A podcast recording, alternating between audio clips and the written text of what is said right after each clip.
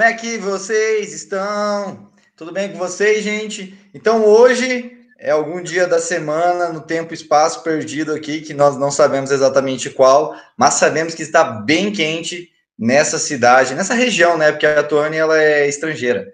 Então, estamos aqui com eles, mais uma vez. Oi, gente.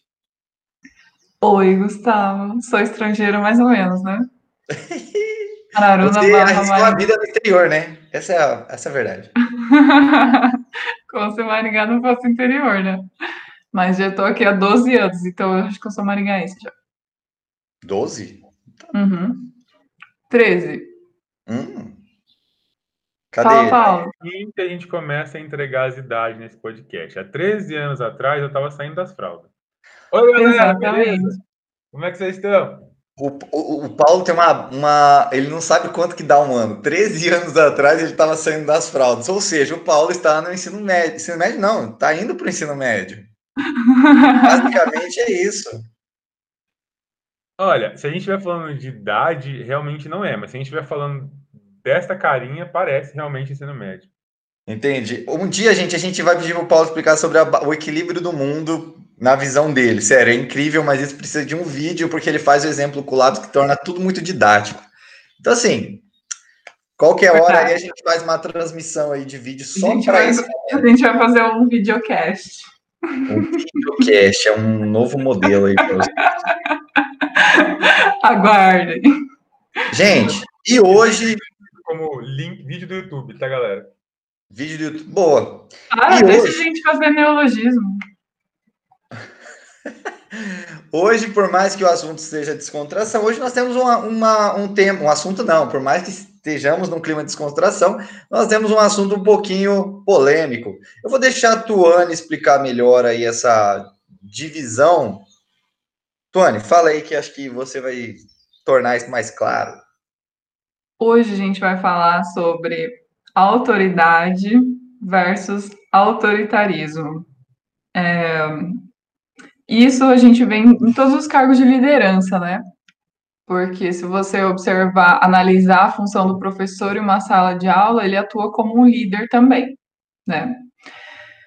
E aí a gente tem esse conceito de, ou esse equilíbrio, essa diferença entre ter autoridade, né? Porque eu, enquanto professor, tenho autoridade na sala, mas isso é diferente de eu ser autoritário, né? Eu tenho autoridade pela minha função e tudo mais, mas eu ser autoritário, mandão, achar que eu sei tudo, é uma história bem diferente. E aí, amigos, vocês conhecem algum professor que age com autoritarismo? Não citem nomes. Não, o pior é que é um negócio complicado, porque assim, todas as, todos os cargos de liderança passam por isso. E todos os cargos de liderança requerem um conhecimento. Você precisa ter um conhecimento até para liderar é, a, o seu squad, a sua equipe, o seu grupo. E realmente, eu, eu penso que é, existem momentos que a gente também acaba pesando, tanto para mais quanto para menos, principalmente em, nos, nos começos, né? Quando a gente está começando, está criando uma identidade, um perfil. Então, penso que todos já devem ter passado também por uma situação de falta ou excesso, e também já foram é, na, na, no outro papel, né? Estavam ali sendo liderados por alguém e teve uma situação de excesso ou falta. É, e isso, pelo menos quando você passa por isso, no sentido de ser liderado por alguém, essa pessoa excede a autoridade dela, isso não causa uma coisa legal na gente, ainda mais se a gente está num processo de formação acaba tirando nossa confiança e acaba nos tornando também, eu penso que acaba, é mais fácil nos tornar essa pessoa no futuro. Porque você acaba pegando algumas coisas, você pega coisa de todo mundo toda hora, se você não filtra. Mas se você está no período de formação, isso é ainda pior, porque seu filtro não está bem definido ainda. Mas, enfim, conheço, respondendo sua pergunta. Na verdade, é, até mais do que cargos de liderança, ou se a gente fizer uma analogia com cargos de liderança e juntar com o que o Gustavo falou sobre formação de, de pessoas, os nossos próprios pais têm uma função de autoridade barra autoritarismo envolvido. Né? Eles ajudam a. Eles ajudam, não, eles têm a obrigação, basicamente, de formar as pessoas que a gente vai ser, pelo menos ali no início, né? As, as básicos da gente vem dos nossos pais. E aí o pai ele tem que ter autoridade, ele tem que saber dosar. É para isso que serve o pai, nasceu para isso. Mas ao ponto de que ele abusa disso, também pode causar um estrago gigantesco. A gente pode ter crianças extremamente perturbadas, a gente pode ter crianças que não quer ter nenhum tipo de relacionamento ou de vínculo com a família. E isso vai acontecer muito também dentro de qualquer outra função. Se a gente se identifica com o nosso chefe ou a gente gosta do jeito dele, a gente vai querer estar sempre mais engajado, a gente vai querer sempre estar mais participativo e, consequentemente, vai absorver coisas boas. Se a gente não se identifica com as pessoas que estão acima da gente, a gente começa a boicotar o bagulho. A gente começa a não gostar, começa a não se dar o seu melhor e começa a sofrer, começa a pensar, putz, eu preciso mesmo estar aqui, ou se você não pode abandonar porque é seu emprego ou seu sonho de vida, começa a ter um rendimento diminuído, né? Putz, eu preciso passar por isso para virar o que eu quero ser. E aí a minha pergunta vem: vocês acham que pessoas autoritárias, professores autoritários, chefes autoritários, pais autoritários, que têm esse autoritários não, autoritaristas, que têm esse perfil mais chato, eles tiveram pessoas na vida deles que foram assim e eles descontam isso como forma de frustração? Ou eles só são assim porque eles são esquisitos mesmo? Eu acredito que deva ter tido exemplos. Eu penso que toda a nossa vida a gente pegou de algum lugar. O Paulo fez uma colocação que é verdade. A gente tem isso desde os nossos pais, né? Então, é, é nossos é, cuidadores primários, né? Assim, Opa, Gustavo travou. Travei? Voltei? Voltou. Ah, desculpa, gente, probleminha aqui. Mas de alguma forma, é, isso refletiu na sua, no seu ser, né? Agora, se você vê isso, se isso é consciente ou inconsciente, aí eu acho que já é outra outra história. Mas eu não vejo como uma, talvez eu não vejo como uma frustração, eu vejo mais como um, um, um exemplo a ser, a que foi seguido. Eu aprendi a ser assim. E se você aprende uma coisa e tá errado, tá errado não, não, não agrega, talvez é interessante olhar para dentro e desconstruir, né? Porque tudo a gente precisa desconstruir, nem tudo que a gente aprendeu é correto. Muita coisa é um pouco deturpado. É, eu concordo com o Gustavo, acho que é aprendido de alguma forma, né? Porque a gente aprende tudo pelo exemplo. E mas também, é, hoje em dia, esse assunto é muito debatido já, né? Até nas empresas, de ter uma liderança que, que ouve todos os colaboradores e tudo mais. Então, é uma falta da pessoa também fazer uma avaliação de como ele está e de se preparar em relação a isso, né? Porque se você está em um, um cargo assim, eu acho que é, eu, enquanto professor também, né, hoje em dia a gente fala muito do professor como um facilitador, então é, buscar conhecimentos em relação a isso, ler, fazer cursos e tal, é muito importante. Né? Então, eu acho que é uma junção entre o a, aprendeu dessa forma, o que não justifica, porque, como o Gustavo falou, a gente tem que estar se aprimorando sempre, mas também o de não conseguir enxergar isso, né? Porque, de alguma forma, é, a gente consegue ver pelo feedback dos nossos alunos, seja pelo feedback direto em uma avaliação institucional ou em uma sala, porque se você está em uma, é, uma atividade, sei lá, diretamente com o aluno, numa aula, numa banca de TCC, e você vê os alunos com medo de você, isso não é um bom sinal, a não ser que você queira realmente ser um ditador. Eu vou até aproveitar que acho que o Paulo fazer mandar essa para o Paulo também, já que já vai responder um combo, que é o seguinte. Além disso, que foi essa questão que a Tony colocou e o Paulo levantou, a gente tem uma outra, uma outra história que eu acho que vale a pena trazer ela à tona. A Tony falou, deixou muito claro, e isso é uma coisa que a gente vem debatendo faz semanas, tá? Que é a, nós estarmos aqui como facilitadores, tá?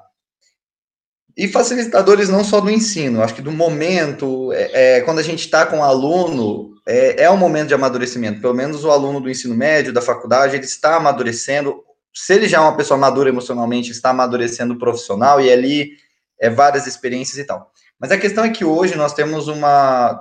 talvez a nossa geração e essa geração que está vindo, uma geração com problemas de é, depressão, ansiedade e outra série de questões aí.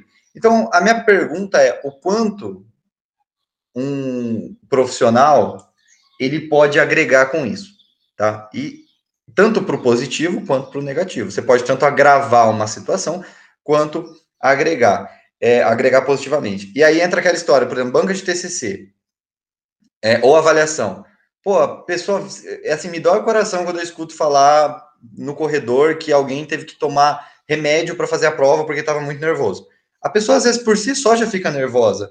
Então, por que exponenciar esse, esse nervosismo? Por que fazer um terrorismo com isso? E não facilitar? Eu acho que nós somos facilitadores em todos esses âmbitos. Vejo assim, pelo menos. É, eu acho que é isso de agir com autoridade, né? É saber entender, por exemplo, a gente enquanto professores, né? Tudo bem que o Paulo está na adolescência ainda, mas a gente já passou por muitas coisas nessa vida, né? E a gente também tem uma visão da profissão diferente de quem está estudando ainda. Então, não é pelo fato de eu ser um ser superior, doutora, etc. É pelas vivências que eu tive que eu tenho que agir com autoridade quando o aluno não está se dedicando como ele deveria, né? É, é como os nossos pais atuam, né? Corrigir com amor, corrigir para o nosso bem, não para nos inferiorizar. Essa é a diferença.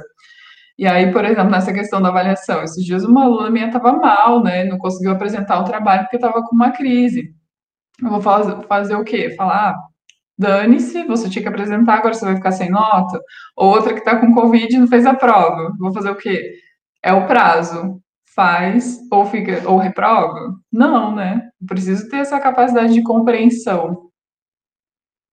Entender o outro, empatia. Empatia é teu jeito de encantar. Na verdade, a gente precisa de novo olhar para dentro. Eu acho que cada pessoa tem o seu o seu jeito de ser, e eu acho que isso precisa ser respeitado. Mas ao mesmo tempo, as pessoas precisam respeitar até o limite que ela pode chegar antes de deturpar a cabeça de alguém. O Gustavo fez uma pergunta muito pertinente, que é o quanto os líderes, é, sejam eles em quaisquer funções, possam agregar para uma possível depressão, um possível problema psicológico, seja ele positivo ou negativamente. E a gente faz isso todos os dias. Porque a gente não conhece as pessoas que têm algum problema psicológico. Eu não sei se o Gustavo ou a Tuane tem algum problema psicológico é, são pessoas que estão próximas de mim e que geralmente a gente não conversa a respeito. Mas se eu não sei dos meus amigos, ou da maioria dos meus amigos, como é que eu vou saber dos meus alunos, que por mais que a gente tenha uma relação próxima, a gente não senta todos os dias para conversar? Como é que eu sei se eles estão bem ou se eles não estão bem? Óbvio, a gente consegue dar uma enxergada pela cara, a gente consegue ver pelas atitudes, mas ter certeza, saber, a gente não sabe. Às vezes a pessoa está no começo, ela não desenvolveu um problema psicológico, mas ela está começando a ter algumas pequenas crises. E aí as suas atitudes ou as nossas atitudes, elas podem potencializar essas crises ou até diminuir. Se você é empático com o aluno que está precisando de atenção, que ele já não sofre essa atenção em casa, que ele acabou de terminar um relacionamento, que ele brigou com o melhor amigo, que ele perdeu o cachorro, coisas que talvez não sejam de grande importância para você, por exemplo, é, uma, uma situação que aconteceu comigo uma vez, que, assim, eu já quebrei 1 milhão e 600 celulares na vida, eu sempre fui extremamente desastrado. Então, a partir do terceiro celular que eu quebrei, eu falava, putz, que bosta, mais 12 meses pagando o negócio. Acabou. Então, tipo, não tem o que eu fazer, chorar não vai resolver o problema. E eu tava andando pelos corredores da faculdade, e eu encontrei uma mulher extremamente desesperada, tipo, muito desesperada, chorando de soluçar, sabe quando falta ar? Porque ela tinha acabado de quebrar o telefone dela. Tipo, se você para para olhar de longe, parece ser uma coisa fútil. Porque, pô, é um celular, tudo bem, custa dinheiro, é caro, demora, mas não é a vida de alguém, não é o... Então, se você olha de longe, parece ser fútil. Se você trata isso como uma futilidade, você acaba destruindo ainda mais a pessoa porque você não entende o sofrimento dela. Só que para ela não era fútil. Naquele momento, talvez ela não tivesse dinheiro para comprar outro, talvez ela tivesse acabado de comprar, talvez ela tivesse ganho de alguém que era especial. para ela não era um sentimento fútil. E você tratar ela com empatia, entender o posicionamento dela, entender por que ela estava mal, tentar só conversar. E, pô, isso faz uma grande diferença na vida da pessoa. Fez uma grande diferença na vida da pessoa, sabe? Isso vale para tudo. A gente não sabe qual é a situação do outro e se sabe a situação, não sabe qual é o grau de importância daquilo.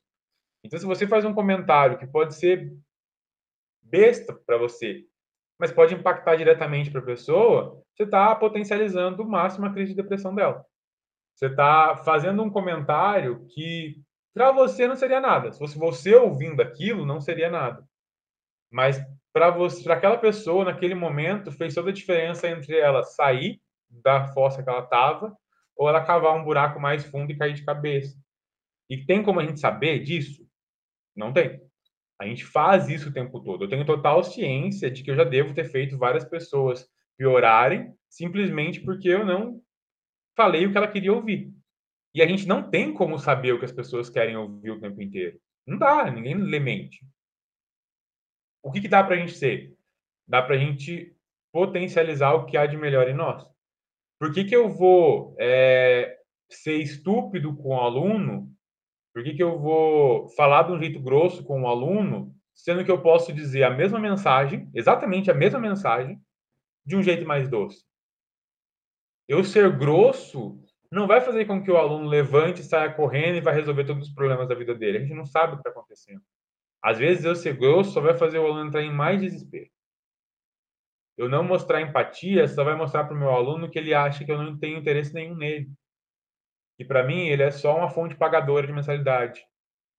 E eu acho que está aí o grande, o grande problema. A gente não tem como resolver todos os problemas do mundo mas a gente consegue resolver os nossos problemas de ignorância e ser pessoas melhores. Então, olhar para dentro, eu acho que é a grande função.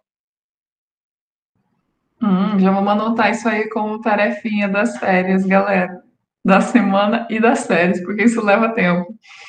Eu acho que mais importante do que o falar o que a pessoa precisa é o ouvir, né? Eu tenho uma amiga que ela sempre faz uma pergunta sensacional. Quando eu falo alguma coisa, ah, tô angustiada em relação a tal coisa, ela pergunta como você se sente em relação a isso? Para a pessoa entender o que ela realmente está sentindo, o que está acontecendo. Porque eu também não consigo dar as respostas, né? Por exemplo, se o Paulo me contar alguma coisa que está acontecendo, eu posso, aí é o processo de facilitação, né? É, fazer ele entender melhor como ele está se sentindo, o que ele consegue mudar. Mas eu não não tenho como dar as respostas, porque por mais que eu seja empática com a pessoa, eu não sou a pessoa. Então eu não vivi todas as coisas que ela viveu, enfim, eu não eu consigo entender é, parcialmente o que ela está passando, mas eu não estou vivendo o que ela está vivendo. Então, ser empáticos não resolve todos os problemas. Essa história da empatia é interessante. Eu acho que eu devo ter falado isso no primeiro ou no segundo podcast que a gente começou a gravar. É, eu não sei como vocês, como funciona a pergunta, tudo bem com você? Porque às vezes a gente chega para a pessoa e fala assim, oi, tudo bem com você? E esse tudo bem com você, ele está atrelado a oi, você não está nem prestando atenção no que você está falando. Então você acaba não escutando a pessoa. Então é interessante escutar, mas escutar mesmo. É, isso era uma coisa que eu vi que eu tinha um leve, um certo problema no começo, no começo, não no começo da profissão, não, mas eu, eu vi que depois que comecei a fazer terapia foi uma coisa que eu comecei a olhar mais para dentro mesmo. Quando você pergunta, tudo bem com você? E essa pergunta que a Tuane falou, como você está se sentindo em relação a isso? Às vezes a pessoa não quer um conselho seu baseado nas suas experiências, ela quer só se expressar. E uma coisa que tem que deixar claro aqui é que, assim, vocês podem estar escutando isso e pensar, tá, eu não sou responsável pela, pela dor do outro, realmente. Você não é responsável pela doença que a outra pessoa carrega, pelo momento, você não é, e você não deve se responsabilizar por isso. Mas entenda que você, como professor ou como uma pessoa que está escutando a outra e tem a possibilidade, você tem um canal ali aberto. Então a gente tem ali campanhas, eu não me lembro qual que é o mês, é, é setembro, né, que é o mês do... Então a gente chega a setembro, tem não sei o que, tem um monte de campanha, mas isso é para o ano inteiro é você. É, é, que setembro é o mês do suicídio, né? Do, o setembro amarelo? É, sobre isso. Então, a, mês de prevenção pessoas... do suicídio, né? Não mês do suicídio, pelo amor de Deus. Não, prevenção, desculpa, gente. Ai, Deus. Mas enfim, vocês entenderam a mensagem. E aí fica aquela campanha toda e o pessoal posta no stories, vem falar comigo e tal, tal, tal. Mas isso, gente, é o ano inteiro. É o ano inteiro você podendo escutar. E nós, como professores, a gente. Eu vejo isso como uma dádiva, né? A gente tem esse canal aberto em grande parte. Claro, às vezes é necessário um puxão de orelha. E a, gente tem que ter esse termômetro. Às vezes é necessário você é, ser firme para desenvolver uma resiliência no aluno e tal. Isso é necessário esse termômetro. Mas eu acho que vai muito de encontro com o que o Paulo falou sobre você pode falar uma mensagem de mil formas diferentes, né? É, e eu gostaria até de deixar uma indagação aqui para quem está escutando, ainda mais para quem tem, exerce algum cargo de liderança, ou quem é pai, quem é mãe, quem, enfim. Quando você vê um, a outra pessoa com medo de você, isso te dá um prazer interno, porque se dá, realmente é necessário você olhar para dentro, né? Porque realmente você está numa sala de aula, você vê o aluno com medo de você, mas assim, não é o medo da prova, é medo de você. É, é, é realmente necessário dar uma ressignificada nisso. Aproveita as férias. Como a Tony falou, eu acho que esse processo leva mais que semanas, talvez leve alguns anos, com terapia, que é interessante também. gente, é um assunto complicado, é difícil. Vocês conhecem muita gente assim? Vocês já foram assim em algum momento? É, não sei a palavra que eu quero usar, mas propositalmente não. É, de maneira nenhuma. Eu nunca fui o cara que quis que as pessoas tivessem medo de mim. Aliás, eu sempre tive medo de todo mundo. Mas eu acho que a gente acaba sendo assim em algum momento, talvez por não pensar ou por alguma atitude que você fez e não, não, sei lá, não foi entendido de uma maneira errada, sabe? Então, propositalmente, não, nunca fui assim. Agora, sem, sem intenção, não sei. É, eu também, propositalmente, nunca. E eu lembrei agora que, que tiveram algumas situações que me fizeram repensar também como as pessoas me enxergavam, né? Porque eu já fiz diversas ações com crianças, e aí eu tenho 1,80m. Como que eu faço para as crianças não terem medo de mim, né? Uma pessoa desse tamanho. Então, é, lembrei desse processo de pensar como eles me enxergavam. Aí, nesse caso, eu consegui ir com uma roupa colorida, uma maquiagem e tal, cabelo cheio de trança, mas como que é isso em sala de aula, né? Essa parte de ser proposital, eu não sei se entra no que eu vou falar. Porque quando eu saí da faculdade, eu achava que era normal. Assim, era normal você ter alguns alguns educadores que você tinha muito medo. Então eu não via assim com maus olhos. Entende? É, se as pessoas tinham ou não, eu não via. E eu acho que quando eu paro para pensar como as pessoas me enxergam, eu acho que parece que eu sou um pouco bravo. Que eu tenho uma cara de ser bravo, eu acho. Sim, você tem. Ainda bem que agora é só a cara, porque, meu Deus do céu, hein? Falar para vocês. Fica quieto. A gente está encerrando com o nosso tempo aqui, mas eu queria fazer uma última pergunta para a gente finalizar. É, o que o Gustavo falou agora, ele é muito, muito marcante, porque a gente falou agora há pouco, né? A gente absorve um pouquinho das experiências que a gente teve dos nossos líderes. Então, o Gustavo falou, quando eu saí da faculdade, para mim era normal as pessoas terem medo dos professores. E aí a minha pergunta é, qual foi a situação mais tensa que vocês já viveram com relação ao autoritarismo de alguém sobre vocês? Hum... É para responder? Claro Tô é. pensando. Eu vou dar o meu exemplo enquanto vocês pensam, então. É, eu tinha um professor na faculdade que ele ele dava várias matérias e as mais difíceis possíveis, pelo menos para mim, é, eram as mais difíceis possíveis. E não era só isso. As pessoas, ele já tinha a fama de que, ah, relaxa. Você reclamava de uma matéria, tipo, reclamava da matéria A. Ah, não, relaxa, essa é fácil. Se você chegar na matéria do fulano, aí o negócio fica feio. Ah, essa matéria aí, já reprovei seis vezes. É normal, ninguém passa de primeira. E, já vi um terror acoplado. Tipo, eu nem conhecia o cara. Já tinha um terrorismo acoplado na cabeça. E aí eu cheguei na sala e eu descobri por quê. Ele não aceitava perguntas. Ele olhava para você com uma cara de snob, como se você fosse a pessoa mais ameba possível, já que aquela pergunta era trivial, era básica. Para você estar tá ali, você tinha que saber aquilo. E ele não respondia. Ele, do jeito que ele estava no quadro, ele virava para trás, te olhava, fazia uma cara de cara de decepção, voltava para o quadro e continuava escrevendo. Isso aconteceu várias vezes. E aí ele matava a turma de perguntar. Porque você vê o professor olhando para você com aquela cara uma vez, na segunda vez, a mesma coisa. Na terceira vez, ninguém mais pergunta.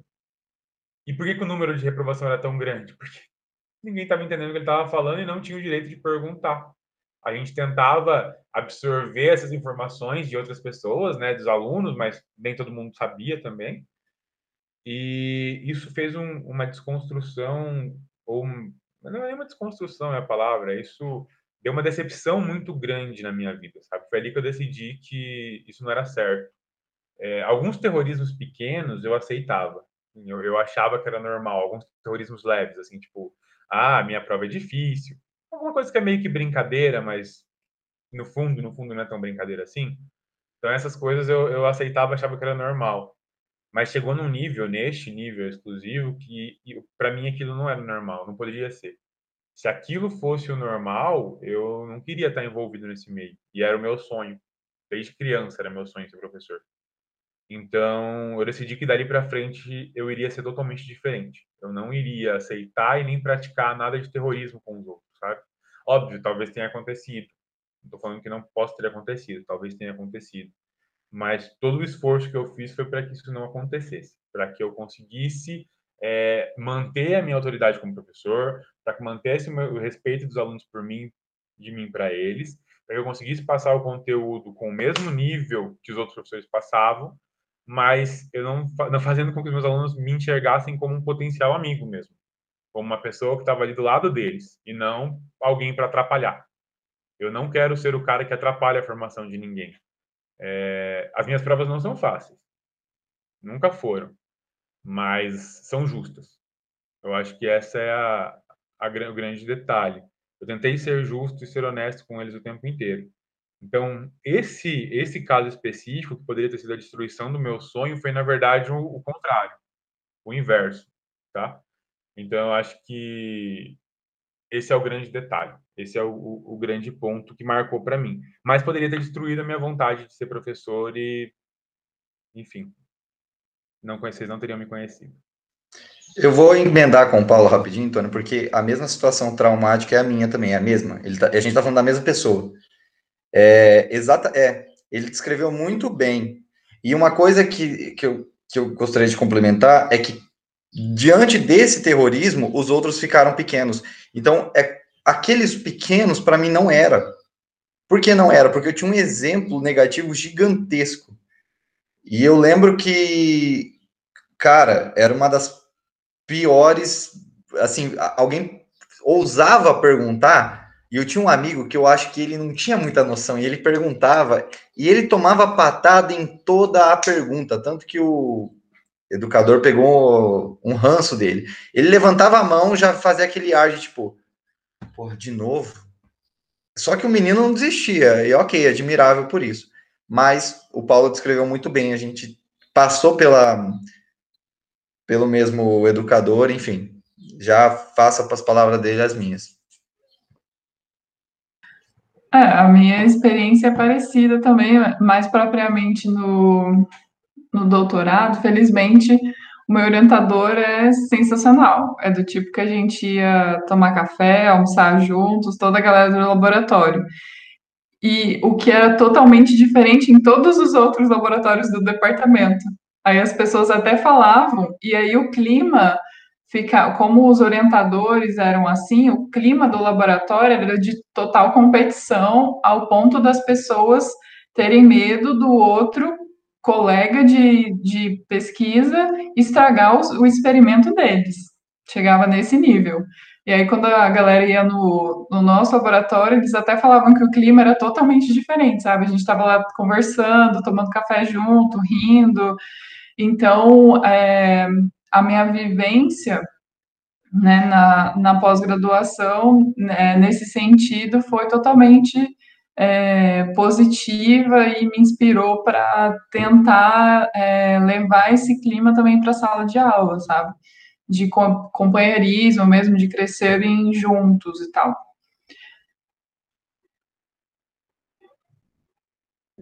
Então é isso. Apesar de Gustavo ter colado a minha resposta, eu vou aceitar. Achei ok.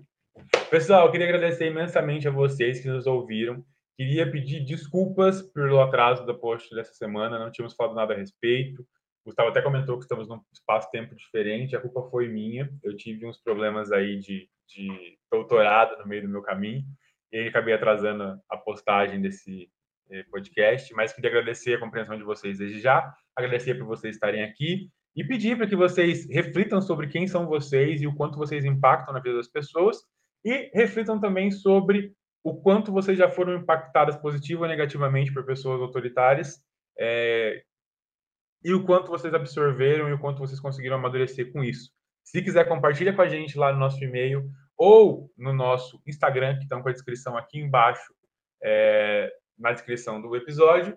Um grande beijo para vocês. Tuts, Gustavo, obrigado por tudo. Dá um tchau para eles. Tchau. Tchau, gente. E até a próxima.